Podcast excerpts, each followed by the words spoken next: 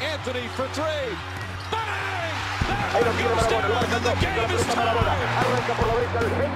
Tiene Megasol con ganas de jugársela. Espectacular de Ey,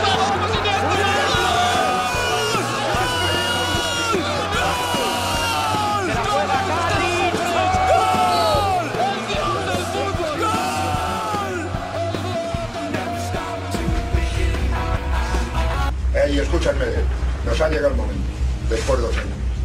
Nos han metido hostias de todos los colores. Vamos a demostrarlos ahí. Vamos a demostrarlos ahí. Y cuando estoy cansado levanto la mano y sale la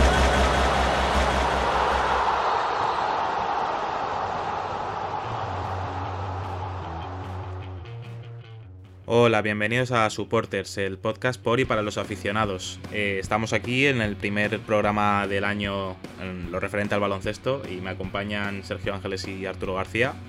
Hola, ¿qué tal? Buenas. Nada, lo primero deciros que tenemos un sorteo activo que lo empezamos el 8 de, de enero y ya tiene más de 1500 comentarios, una locura, no nos esperamos para nada, muchas gracias y podéis participar hasta la semana que viene, que en, este mismo podcast, pero de la semana que viene, diremos el ganador y más tarde en nuestras redes. Bueno, empezamos con... Vamos a hablar, como siempre, de lo relativo a, la actualidad de la NBA y la Euroliga y lo primero que vamos a hablar es de, de NBA, porque está cargada de novedades. Y lo primero, el choque Jokic, Luka Doncic, ¿cómo, cómo lo visteis? Eh, me pareció una auténtica locura cómo jugaron los dos, o sea, como lo están haciendo toda la temporada. Es verdad que Doncic a lo mejor empezó un poquito espeso la, la temporada, pero ahora con este tipo de partidos ya estaba volviendo a su forma de MVP y en muchos sitios los ponen como el máximo candidato con Jokic. ¿Tú, Sergio, qué me dices? Pues bueno, buenas a todos. Eh, pues sí, la verdad que, como has dicho, yo... Eh las primeras semanas de Doncic no fueron muy, muy buenas. Sobre, se comentó mucho su estado físico, eh, también su, su, toma de decisión en los, en los partidos. Cometía muchas pérdidas, no tenía acierto de cara al aro, pero el otro día fue, desde un poco desde ese partido, fue un poco la confirmación de que ya, de que ya se ha sentado un poco en la liga y, y hemos, estamos, hemos podido ver ya al, al Luca de la temporada pasada, el tramo final. Y bueno, pues, los números hablan por sí solos. 38 puntos, 9 rebotes, 13 asistencias, rozando el triple doble. Y, y, sobre todo, eso que decía de que ya se le ve más, más metido en, los partidos, más acierto. Sigue cometiendo muchas pérdidas porque creo que no sé si, no sé si hizo 7 o 8 pérdidas, que son muchas. También es verdad que amasa mucha bola, entonces, eh, bueno, si te hace esos números te, te compensa. Pero vamos, el partido fue una locura, fue un duelo entre, entre ellos dos. Sí que es verdad que mmm, lo que comentabas eh, al principio de la temporada, eh, partidos de más o menos... Esto mucha gente cae en el, en el error de, de, interpretarlo como una estadística individual, pero el más menos es una estadística de equipo, en verdad. Lo que pasa es que es casualmente individual también por el hecho de que eh, es una estadística para ti solo, pero engloba todo el equipo. Bueno, lo que, me, lo que quería decir, eh, los dos primeros partidos, menos 9, menos 14 de más menos, eh, el cuarto partido menos 27, eh, después contra Chicago no jugó, descansó y ya volvió a su forma natural Luka Doncic con más 28 de más menos, más 14. Eh, Arturo, ¿tú cómo lo viste? Yo creo que Luka sí empezó mal, pero por ejemplo vi ayer, vi por Twitter una votación de la NBA de lo que la gente pensaba que iba a ser de cara al, al MVP y Luca estaba ya segundo por detrás de LeBron y me sorprendió porque con ese mal comienzo, pero ahí está el tío.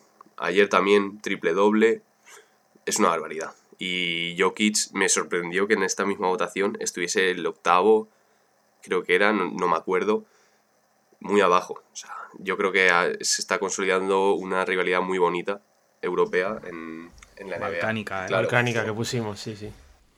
Sí, sí, eso está muy bien. A mí mmm, ver jugadores europeos siendo los más tochos de la liga es lo que más me gusta y, y, y yo creo que es un paso adelante porque luego está Doncic hablando con Barkley con Shaquille O'Neal en el partido, de, o sea, en el postpartido, ¿no? En la entrevista esta y, está hablando de sus referentes en, Europa y estoy convencido de que solo conocerían a Sergio Yui y por los rumores con los Rockets hace tres años. Rudy, igual, Fernández también, pero, la idea de Felipe Reyes, Spanulis, Que, que, él ya cuestionaba incluso si lo conocerían o no, porque... Y mira que es Spanulis, o sea, no sé, es, un Juan Carlos Navarro en la vida. O sea, sí, sí, sí. Pero bueno. Eh, después tenemos el gafe de Bill. Eh, Bradley Bill está haciendo 35 puntos por partido, una auténtica locura. Eh, yo creo que ahora mismo está en su mejor estado de forma con el final de la última temporada. Eh, y creo que es, si no, el mejor escolta ahora mismo, con permiso de James Harden, el segundo, porque está ahí James Harden. Hmm.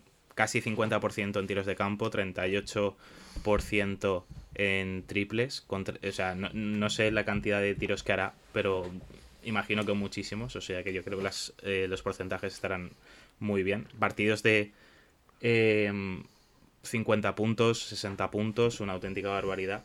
Y aún así, los Wizards están con uno de los peores récords de, toda la liga. Bueno, yo creo que. Mm, bueno, después de su partido de estos, de los 60 puntos que, metió contra los Sixers, eh, al tío se le veía un poco, un poco frustrado porque no es la primera vez que, hace un partidazo y, y, su equipo pierde. Creo que ya entra ya en un, ranking raro de estos que hacen desde, de jugadores. que Wall. Sí, de jugadores que anotan más de 40 puntos y, su equipo pierde. Que es una estadística un poco rara, pero al tío se le veía un poco ya eh, frustrado por, por, esto. Pero. Ya no es que su. Sí, perdona, sí. No, no, Didi. Nada, que iba, a decir que ya no es que, que, su equipo pierda y él metiendo 30 puntos por partido, es que mete 30 puntos por partido y tampoco entra en el All-Star. O sea, es un tío que de momento está destinado a perder. Sea como sea, igual que Kevin Durant en su día estaba destinado a ser el número 2, que ahora ya no, porque tiene su MVP, tiene anillos y tal, pero en su día él decía que estaba determinado a ser el número 2, número 2 del draft por detrás de Greg Oden, eh, número 2 en las votaciones del MVP, eh, subcampeón de la NBA. Pues este tío destinado a ser último. Pegó un palito a los compañeros el otro día, después de la derrota contra, contra Boston, dijo algo así como que su equipo, ellos no podían defender ni coches aparcados. O sea, un poco para que los compañeros se espabilen, porque es eso. El tío mete 60 puntos, pero al final van perdiendo. Mm, no le vale para nada. Y mensajito igual también para Westbrook. Que, para Westbrook. Que vaya tela la temporada que está haciendo. Sí, a ver, se ha hecho algún triple doble y tal, pero sí que es verdad que el tío eh, jugó eh, los cinco seis primeros los seis primeros partidos bueno, el primero no lo jugó, pero bueno, jugó 5 o 6 primeros partidos con los Wizards. Los perdieron. Los Wizards jugaron eh, sin Westbrook y ganaron, precisamente.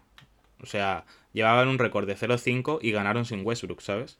Entonces, mm, Bradley Bill ayer no, o sea, anoche no jugó contra los Heat por Safety Protocols, ahora que se llama, la nueva lesión, que es que por contacto con un caso cercano de coronavirus o sospecha de tal, sí. Mm, te retiras. a los Sixers. Claro, que se lo digan a los Sixers, ahora hablaremos de ellos. Y, y, y, siguieron perdiendo, o sea, mm, da igual lo que haga. O sea, da igual que esté, que no esté, que esté Westbrook, que no esté. los Wizards están siendo una de las peores decepciones de toda la temporada. Es verdad que tampoco se iba a pedir tampoco demasiado de ellos, una séptima octava plaza, pero bueno, me parece esto ya... Pero bueno, podrían hacer un poco más, sobre todo teniendo en cuenta que está Westbrook y teniendo a Bradley Bill también. Bueno, es que Bradley Bill 31 puntos, 39, 29, 29, 28, 31, 60, 41. los últimos dos partidos, 101, 101 puntos sí. solo. Sí, sí. Mm, me parece... Sí. Eh, seguimos, tema Campacho. Eh, ya cumple su sueño de llegar a la NBA, de, poder jugar en un equipo americano. Dejó el Real Madrid en mitad temporada para, afrontar el reto. Y lo que estamos viendo es que mm, tiene minutos, o sea, tiene no tiene tampoco demasiadas oportunidades, lo vemos en pista, pero es el undécimo jugador de la rotación, es el tercer base del equipo. Ahora mismo las cosas están así, está promediando 4 puntos por partido y 12 minutos por partido. Tampoco es... Bueno, yo sí que me esperaba esto, pero a lo mejor los redactores de marca no. Yo creo que los redactores de marca se creían que va a ser sexto hombre del año. Incluso es que yo vi publicaciones de cuidado que desde el banquillo puede ser una... Pues, pues no, la liga es la que es y la diferencia de la NBA y Europa es la que es. Sí, Yo creo que suele pasar, tío, mm, cuando un jugador del Madrid sobre todo, pero cuando, realmente cuando un jugador de aquí de Europa o de la Liga Española eh, va para allá, se le suele dar mucho hype al principio de, lo que puede llegar a ser, de comparándolo con lo que ha sido aquí en Europa, que si MVP, que si no sé qué. Sí que es verdad que Campacho ha sido un tío dominante en Europa y a, mí me encantaba como, como, como, jugaba. El año pasado hizo un, hizo un temporada, el año anterior también. Pero yo creo que se le da demasiada bola y no, no ser realista con lo que, a lo que se va a enfrentar allí, que es una liga mucho más física, un juego diferente. Eh, campo mucho más abierto. claro, claro, campo mucho más abierto. Tavares. Claro, no estás en un Madrid que. Son todos Tavares. Claro. Claro, claro, por eso el juego es muy diferente. Pues a lo mejor el rol de Campacho, que es a lo mejor mm, no, no, no va a ser director porque no puede, por lo que sea, por su físico, eh, pues a lo mejor un rol diferente donde tiene que meter de fuera, pues no es tan buen jugador, ¿sabes? No, y, tiene que irse aparte, Ya, que yo creo, ya aparte de que no encaje con la liga, es muy difícil encajar con un equipo en el que el, base es el pivot. Literalmente el base es el pivot y el base que se llama el Murray es el generador por sí solo, o sea, con su bote se genera sus propios tiros y sus propias entradas a canasta. Entonces, o sea, muchas de las asistencias de Jamal Murray son o por pick and rolls con Plumlee o pases residuales de que ha entrado a canasta y ha tenido que soltar el balón a la mm. esquina. Entonces, eh, Murray es la estrella y Morris es la estrella junto a Jokic y, Monte Morris es el base suplente, un base que Mike Malone, el entrenador de los Nuggets, sabe que va a cumplir porque ya lo tuvo el año pasado, aunque esta temporada no esté tampoco en su mejor momento, pero bueno, sabe que va a cumplir y, y es un gran jugador de rol y, le llega a Campacho, que él para nada lo desprecia, pero sabe que no va a hacer, o sea, sabe que ahora mismo no está al nivel de Montemorris, no en cuanto a calidad ni, ni, nivel físico, sino a lo que le va a, aportar, claro, a lo que le va a aportar al equipo, porque tiene cosas más automatizadas eh, y lo de Campacho tiene que ser partido a partido, ¿sabes? Y, y, también depende del rival. Y yo creo que su, su rol o lo que puede destacar eh, mucho más. Es tema defensivo. Yo creo que podría estar en un quinteto. A lo mejor no un quinteto defensivo, pero podría estar en hacer buenos números defensivos, hacer buena estadística defensiva, que es donde creo que ahí sí que puede marcar la diferencia. Si se espera que sea un MVP, tío, o, algo del estilo, o rookie, o mejor rookie, pues yo creo que no es. Le queda muy lejos. es realista, claro. Claro, sí los, que es verdad. los minutos que tenga también son importantes. Sí que es verdad lo de lo del papel defensivo si tiene que mejorar, yo creo que le condena mucho las manos. O sea, Facu es un jugador que mete mucho la mano y en Europa igual no le pitaban tantas faltas como si se ha comentado que en la NBA sí que, sí que sancionan esas jugadas como falta. Entonces habrá que esperar, habrá que ver cómo se adapta del todo Facu a la liga, porque sí que es verdad que sorprende que un, un día juegue dos minutos, otro día juega 10, otro día juega 15, de 20 minutos y mete 15 puntos, mm. al día siguiente le dan mucha bola al enfrentamiento con oh, Lucas, su compañero, en los mismos nuggets en Twitter y, se, juega 0 minutos. O sea, habrá que mm. ver, hay que darle tiempo, no se puede esperar un rendimiento inmediato ya. Hay que esperar. Yo, yo creo que sí que es un buenísimo defensor, ya lo hemos visto en Europa y, y creo que puede ser una de, una de las facetas en las que más destaque, ¿no? Pero es verdad que es buen defensor, pero le han metido puntos Paul, Rubio, eh, Tyrese Maxi, que ahora hablaremos de él.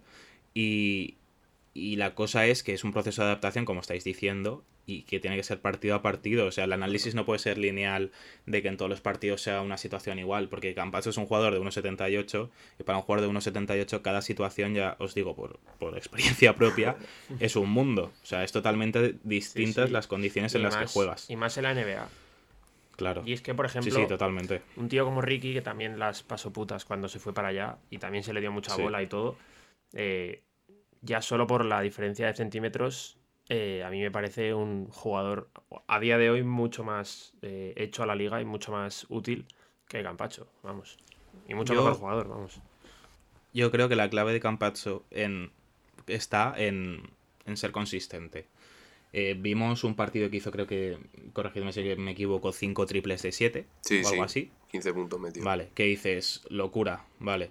Pero claro, eh, lleva buen porcentaje gracias a ese partido. En otros partidos lleva 0 de 1, 1 de 2, 1 de 3, no sé, algo así, ¿sabes? Mm. Entonces yo creo que para un jugador que, como hayamos comentado, no va a tener tanto el balón en sus manos, porque lo va a tener Jokic o Murray, en el caso de que compartan pista o lo que sea, y, y- y que va a estar en la esquina, lo que tiene que Claro. hacer es aprovechar esos balones y meterlos, no puede hacer otra cosa. Entonces, hasta que no aproveche esas oportunidades ejecutor, en sus 12 básicamente. minutos, claro, de momento tiene que ser un ejecutor. En el Madrid era el rey, pues aquí Claro. es un peón más y hasta que no destaque de, forma considerable. Eh, Rudy Fernández, mirad cómo se adaptó cuando llegó, que fue uno de los mejores anotadores De- eh, de triple, de, sí. claro. Sí. El Eh, que más triples metió en, en no sé cuánto tiempo. Sí, y Navarro, Juan Carlos Navarro, que es que hay jugadores que están destinados a jugar en Europa. Eh, fue creo que el rookie, claro, es que ahí ya tenía veintipico años, veinti muchos años. Fue el rookie que más triples metió en una temporada. Eso ahora ya queda lejos, porque a los triples se meten como si fueran entradas, pero que cada uno tiene que saber aprovechar su oportunidad y, y destacar en algo. Luego, pasamos de tema. Eh, los Sixers. eh, a día de hoy, para nosotros fue anoche, eh, los Sixers eh, vimos una cosa que no pasaba desde hace años, que era que jugaba un equipo en la NBA con siete jugadores solamente, debido a que Ben Simmons estaba lesionado, Embiid también, eh, Seth Curry, eh, Si empiezas no acabas, ¿eh? bueno, sí, sí, no, Estaban bueno, todos. que todo el sí, todo el equipo estaba de baja por problemas con el COVID y tal. Entonces, eh, vimos un quinteto titular en el que había un chaval que en, en los banners donde están las fotos de cada jugador, en plan, quinteto titular, salía con la foto de, de instituto. No salía ni con la foto de, de su equipación. Salía con la foto que se hizo en el colegio o en la universidad. Y es Tyrese Maxi, que se hizo 39 puntos. El tío se atrevió a tirar 33 tiros. Claro, tampoco había nadie más. Doc Rivers ya bromeaba antes del partido. Claro, no lo van a quitar. Es que es imposible. O sea, si no juega Lutillero. Eh, ya Doc Rivers bromeaba con que Dwight Howard a lo mejor tenía que jugar de base. Porque, Hubiese jugado. Y nada. Doc. pues en soportes lo hemos tenido que poner. En, en Instagram y en redes, en Twitter también. De que apunten su nombre porque hay que tener mucha cara para poder hacer eso. Perdieron, es verdad. Pero eh, más que reseñable lo que hizo. No sé, pedir Jeremy más, Lin, Eran que- siete, o sea. Si ganas un partido con siete jugadores, Claro, claro. estaba complicado, la verdad. Encima contra Denver. Claro, y encima, sí, Denver de Campacho. Eh, eh, lo de Seth Curry, eh, positivo en mitad del partido. O sea, estás, yo, es que ya no es la burbuja esto. O sea, ahora el Claro. peligro es, es constante. Hmm. Hay gente que no entiende lo de las mascarillas en los banquillos o en los... Porque dicen, si se han hecho todos la prueba, ¿para qué se van a poner mascarillas y tal? Porque yo también, yo también lo pensaba, digo, pero joder, si están todos negativos, porque, pues mira, de repente estás jugando un partido y uno de tus jugadores en mitad de todo el equipo ahí en el banquillo, eh, te das cuenta de que se ha quedado positivo. No sé cómo fue el proceso, porque no entiendo cómo puede ser que, que Claro, no se él supiera no jugó, él- antes. él, no estaba jugando, ¿no? No, pero estaba sentado en el banquillo y encima con la mascarilla sentado. por, Sí, sí, por la eso, barbilla. estaba jugando y de repente se enteraron, sí. Claro, no estaba jugando, pero porque no le tocó jugar. Menos mal. Pero bueno, que. Peligrosísimo. Los Sixers han sido noticia esta semana, entre unas cosas y otras. Sí, sí. Cosas buenas, que es su récord, que llegaron a estar 7-1 y ahora cosas extradeportivas. Bueno, y deportivas, como lo de Maxi, pero bueno. Después, último temita que vamos a abordar. eh, don Stephen Curry. No sé si lo conocéis. Parecía que estaba olvidado, como que ya no iba a ser. Como que ya estaba retirado. Porque Curry bueno. Ha estado. Claro, el Curry bueno. El carry sin COVID. El carry más bueno, porque el otro también no lo hace Sí. mal, la verdad, pero bueno, el carry sin COVID, totalmente. Y, y nada, hemos visto ya que el, el equipo está siendo una basura para él, está totalmente solo y está tirando del carro como decía la gente que no iba a tirar del carro. Sí. Muchos habló de que no, de que no iba, de que no iba a ser capaz de que a ver cómo iba a volver, de ver cómo iba a liderar el equipo, pero bueno, yo creo que el partido contra Portland es un poco una reafirmación de que, de que sí que puede. A lo mejor mm, ya veremos si dura toda la temporada, pero mm, yo creo que es un tío capaz de ganarte los partidos haciéndote esto. Y bueno, Sí. yo creo que le ayuda mucho que haya vuelto eh, Draymond Green. Creo que es un tío que eh, regula mucho el equipo y lo equilibra. Pero nada, fue una barbaridad lo de Curry. Sí, Draymond Green yo creo que es esencial, lo que dices. Eh, yo creo que Curry, o Curry es Curry, en cualquier equipo haría lo que hace, pero yo creo que Curry muchas veces eh, gana mucha ventaja gracias a lo que previamente ha hecho Draymond Green. Claro. O sea, lo de... eh, porque Golden State ahora es uno de los equipos, sorprendentemente, que, que menos está tirando de triples y tal. Bueno, si quitamos a, a Curry tam- porque Curry está tirando Porque una barbaridad, ya tiene lo que sabemos tirar, como claro. siempre. Claro, claro. Pero que siempre ha habido una dinámica en Golden State de, de- de triples a saco, ¿no? Eh, Durant, Clay Thompson, Curry, pues ¿qué quieres? Eh, pues es lo que hay. Pero la cosa es que eh, Draymond Green ayuda mucho en el sistema de bloqueos indirectos que tienen, porque hacen mucho bloqueo indirecto para Curry, eh, de continuaciones, de abrir los espacios, El de trabajo un gran espacio para. Claro, el trabajo Que sucio. no, no se ve reflejado, pero más que importante.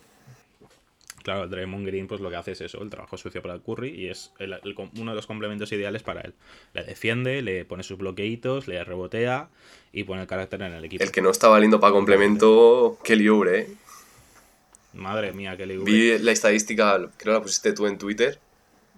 Los Warriors, Ah, el, sí, el decimonoveno equipo en porcentaje de triples anotados, pero si Kelly Oubre no, hubi- no hubiese tirado ni un triple, estarían en los cuartos.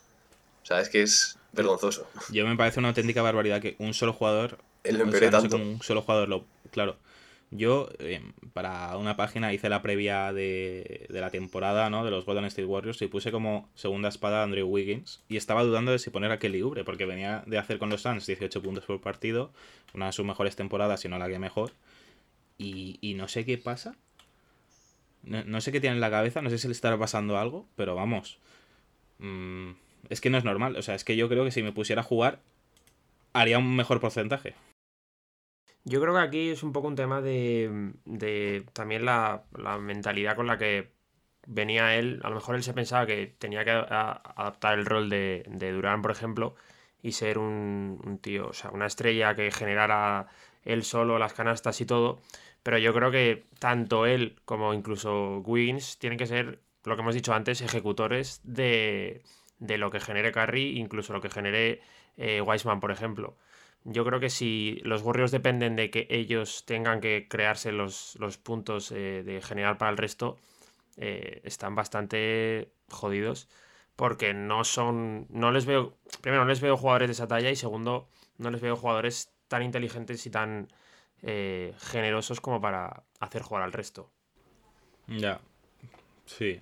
Y, y Yo creo que no tienen una mentalidad No, ganadora. Ya, no, no están. Yo creo que es lo que dices. Tampoco vienen de una dinámica de equipo en la que tengan que ganar necesariamente, como estaban en los Suns o en Minnesota, Wiggins y tal.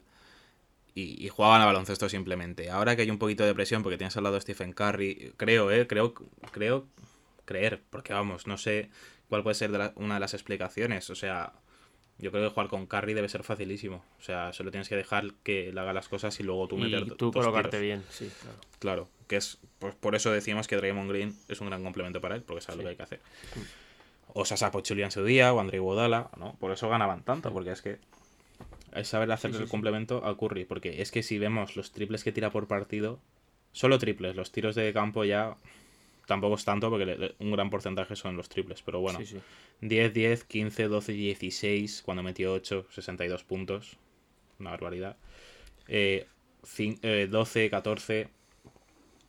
O sea, es un tío que absorbe todo el juego. No, pero Lo los tiene que tirar, los hacer- tiene que tirar, tío. Y Hombre, eres le Stephen toca, eh, si claro. los Ahí está la tú, estadística, eres ¿no? Se lo vas a dar a. Ubre. Pues se lo va a tirar todos, ¿eh? Si es que la semana razón. pasada hizo 46% en tiro de 3, tirando 12. Claro, tirando es que es sí, una sí, 10. barbaridad. Es que es una locura. Claro, claro. O sea, es que lleva. Hubo un partido que fue contra los Clippers, el primero contra los Clippers, que fue el que perdieron, no el que remontaron, porque esa es otra cosa. Los, Los Clippers dan para un Clippers. programa entero. Son especialistas en que se les remonte. Ya no series de playoffs enteras, sino partidos que vas ganando por 20. Y en 15 minutos te remontan. Pero bueno.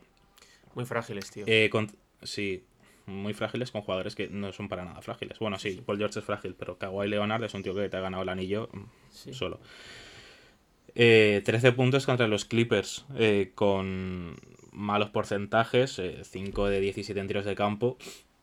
Y, y jugando bastante, 35 minutos. O sea, este es el único pero de toda la temporada para Stephen Curry. El penúltimo partido contra los Clippers. El segundo, que es el, el- por el que estamos hablando de él, aparte del de los 62 puntos. eh, toda la temporada genial.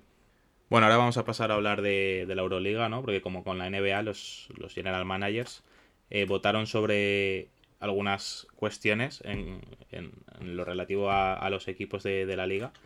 Eh, lo primero de todo, eh, Final Four Teams. O sea, ¿quiénes creen que van a ser los equipos que van a estar en la Final Four? Chesca 94%, Barça 94%, Real Madrid y Anadolu Efes con un 55% solo. Están tirando aquí de nombre, porque Anadolu Efes en los Sí, momentos sí. en los que se Esperan, votó esto esperan que remonte porque... iban no está ni- 8-8. Claro, claro.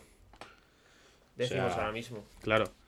Mm, yo creo que el EFES está en una situación rara para ellos. En horas bajas. Porque sí, están en horas bajas. Y ya lo hablamos en el programa anterior, me parece. eh, las decisiones que está tomando Ataman con Larkin y todo parecen un poco extrañas. Y, pero Sí. bueno, si no llega a ser por Misic, muchas, yo creo que el, el, el récord Estaría abajo, negativo sí, sí, sí. y estaríamos hablando de decimotercer, decimocuarto puesto, que sería sí. una auténtica decepción. Después, em, los equipos más divertidos para ver. Alba Berlín, Barcelona y Valencia Basket empatados en la primera posición. Totalmente de acuerdo. El equipo de Aito me parece que es uno de los equipos que más divertidos es de ver. mm, Con Lux Sigma y, y Peyton Siva y tal. A mí me encanta. Valencia Basket. Valencia Basket, eh.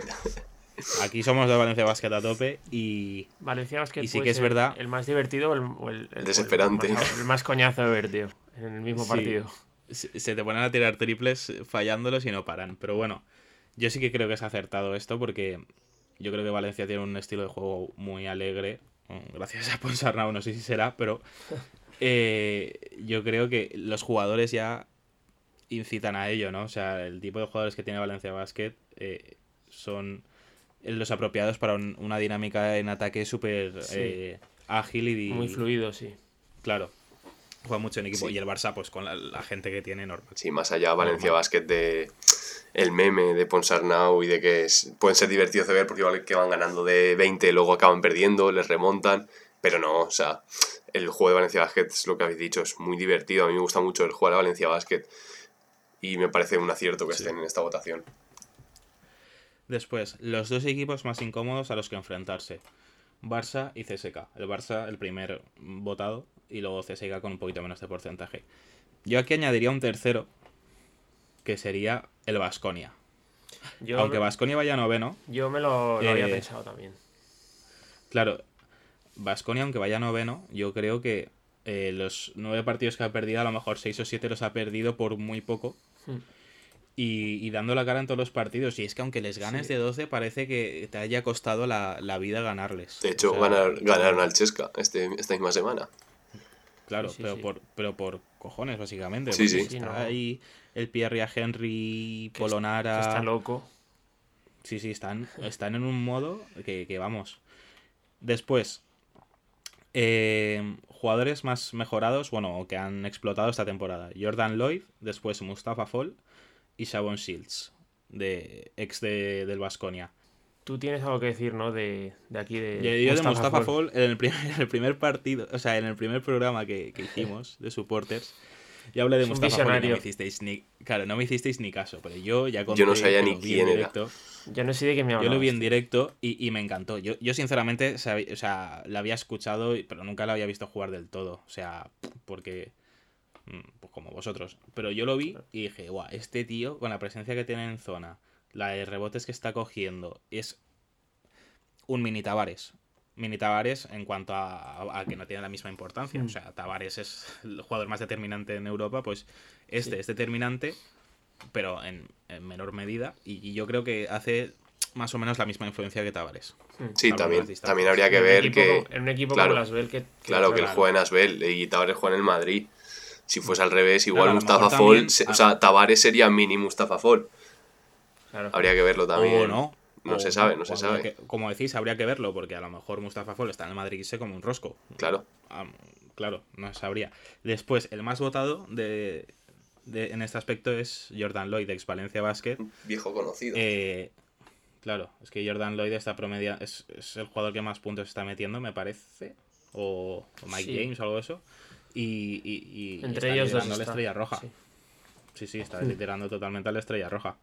Que eso sí, la Estrella Roja va a decimoquinto, pero porque el equipo es el que es. Ahora ha llegado Kino y van para arriba. Yo ahora van también, para arriba, ¿eh?